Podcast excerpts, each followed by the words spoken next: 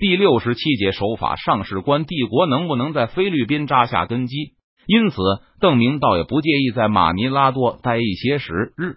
这里和四川一样，没有根深蒂固的宗族。华人中有很多生意人，制定契约对他们来说并不陌生，只是他们从来没有想到官府居然会有这么一天，坐下来如同个生意人一般的和大家讨论国民的权利和义务该如何公平交换。至于吕宋的土著，邓明也打算参照郑成功的方式处理。在他的前世，台湾本地的土著完全变成了中国人的一部分。如果郑成功当时没有登陆台湾，或是登陆后采取歧视的政策，或许台湾就会变得和菲律宾、印尼这些西班牙、荷兰的殖民地一般无二。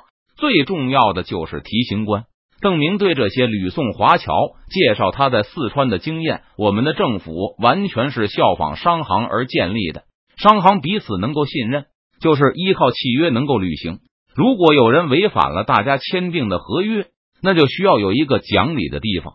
如果没有办法保证契约被履行，那他定的再好也没有用。归根结底，还是要把最重要的司法权交到少数法官的手中，根绝原相。贺道宁的经验，邓明觉得能做到的最好办法就是给法官很高的社会地位，让他受到广泛的尊敬，同时给他们很高的工资和福利。但是对法官也要有严格的限制，如果徇私枉法就会被罢免。这样他们没有必要因为蝇头小利而丢掉受人尊敬的权利和待遇优厚的职务。现在四川司法执行的还不错，邓明觉得。很重要的原因之一，就是因为贺道宁出售了他父亲的地盘后，变成了大富豪，对金钱已经没有太多的追求了。在邓明忙着筹备大明吕宋行省和吕宋总督衙门的时候，冯锡范跑来向他辞行，一路顺风。邓明觉得对方既然去意已决，那也没有什么好办法挽留，只能告诉对方自己其实也很看重火器，而且兵法这东西靠不住。还是光明正大的交战最稳妥。不过邓明不知道冯锡范能不能听进去，在向盟友推广军事理念上，邓明觉得自己一向很失败。无论是这东军还是奎东军，就没有几个人把邓明的军事理论当回事。丞相卑职还有一事，但冯锡范此行前来的目的似乎不只是辞行，吞吞吐吐的，好像还有什么事情想说。冯卫是请讲。邓明示意对方尽管说好了，但冯锡范看了看周围，却没有当着邓明的卫士立刻说出来。见状，邓明就带着冯锡范来到后面一间小屋里。这间屋子刚被邓明改成了书房。去年吴王的嫡子出生了，现在冯锡范的表情看上去就好像是路边卖狗皮膏药的，拍着胸脯对邓明吹嘘道：“世子虽然年纪尚幼，不过一看就是堂堂大丈夫，男子汉。”一岁的时候就很有先王的那股英雄气，是吗？邓明隐隐约约猜到了冯锡范想说什么，虽然脸上不动声色，但暗地里邓明已经像刺猬一样竖起了全身的刺，准备防御。是啊，王上很是喜欢世子。等一等，我记得延平王已经立世子了。邓明打断了冯锡范，好像是他的长子，也得到朝廷认可了。可可那是庶子啊。冯锡范焦急的说道：“丞相，自古以来的规矩就是有敌立敌，无敌立长。当初吴王是心急了点，但既然有了嫡子，那改立世子就是理所当然的。”啊。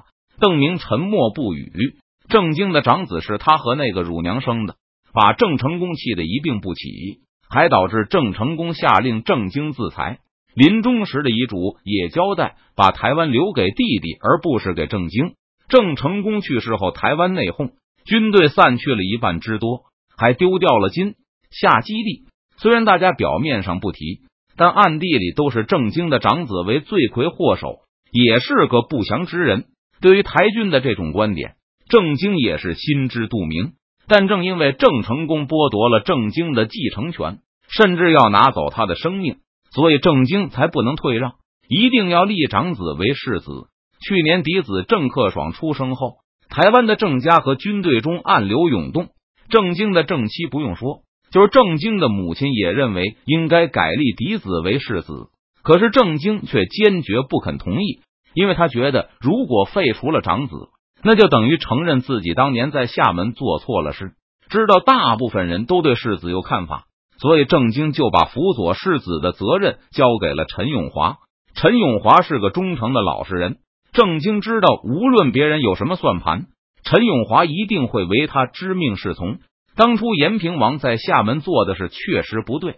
邓明缓缓说道：“听邓明指摘郑经的不是。”冯锡范没有接话，不过心里显然是赞同的。但世子并没有错。而且这是延平王的家事，我不能插手。邓明紧接着的话打破了冯锡范的幻想，明确表示四川不会掺和到这桩糊涂官司中。没有规矩不成方圆，岂能有敌不立反而去立树呢？冯锡范一听就着急了，丞相不能不主持公道。世子是经过皇上许可的。邓明也知道这个理由不是很有说服力，因为杨在的策划。现在永历天子还在缅南住着呢，要不是因为马吉祥已经没有威胁，而且说到底也是杨在的岳父，估计马首府也得在仰光继续陪皇上。再说我说话也没有用，我一个外人对延平郡王的家事指手画脚，这是多管闲事。卑职听说丞相前年得了个千金，冯锡范小心翼翼的说道：“年纪和世子很般配啊，丞相和先王的关系那么好。”邓明在心里叹了一口气，果然是这件事。现在邓明已经有一子一女，儿子倒还好，还没有哪个大将或是高官来向邓明推销自己的女儿。因为根据大明的传统，这是很不妥当的事情。皇子应该娶没有显赫身份背景的人家的女儿为妻。虽然邓明不承认自己是皇族，不过大家从来都把他的儿子当皇子看待。但女儿出生后。来攀亲的人就络绎不绝，赵少将和另外四个准将不用说了，不管有没有儿子，都企图先发制人，把娃娃亲给定下。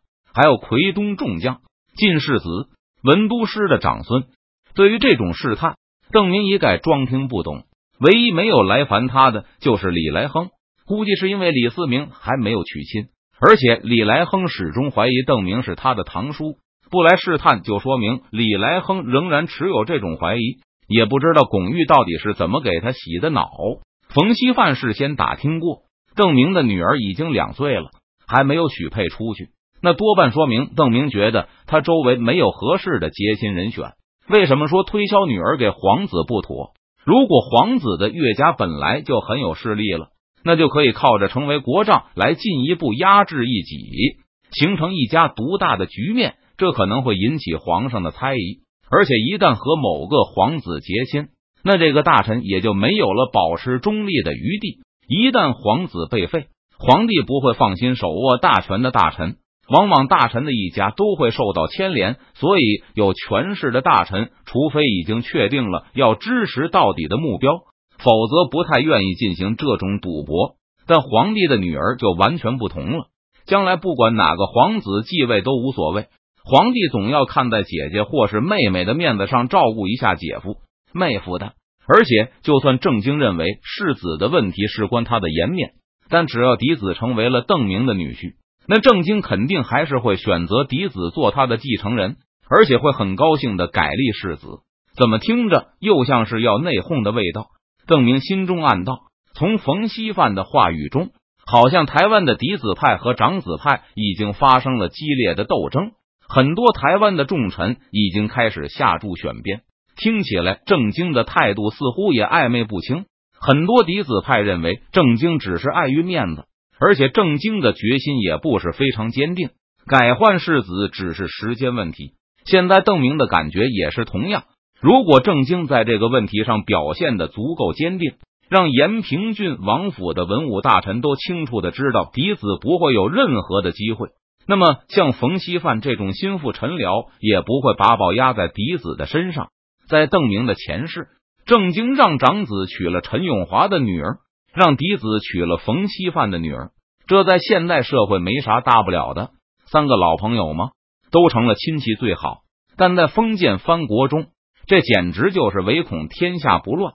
郑经和他父亲一样，在三十九岁突然去世，当时嫡子年纪尚小。立长是唯一可行的选择，也能让明正有更多的机会幸存下来。但已经无法从嫡子身上抽身的冯锡范，没有丝毫改换门庭的回旋余地，就不顾一切的发动了内讧政变，火并了郑经的长子，让十二岁的郑克爽继位。现在郑经虽然还没有把冯锡范的女儿指给嫡子，但冯锡范已经开始在嫡子身上下注了。要是促成与邓明女儿的婚约，那他将来肯定是嫡子派的首席功臣。文有陈永华，武有冯锡范。这两个人是郑经的左膀右臂，也是他一手提拔起来，对他最是忠心耿耿的两个心腹。可是现在两个人的矛盾就这么深了，在明争暗斗上几年，那还了得？不得是同水火吗？这一路上，冯锡范偶尔会流露出对陈永华的一些不满。当时邓明还有些奇怪，因为能在外人面前不小心流露出来，就说明成见已深。现在邓明总算是明白了根源所在。他在心里嘀咕着：难道这是郑经在玩弄什么帝王心术，想让手下互相争斗，好便于他控制？可这是将相不和，而且是完全没有妥协余地、不死不休的局面啊！如果是玩帝王心术，也快到玩火的地步了。想到这里，邓明就更加确定自己绝对不能被拖进延平郡王府混乱的派系纷争中去。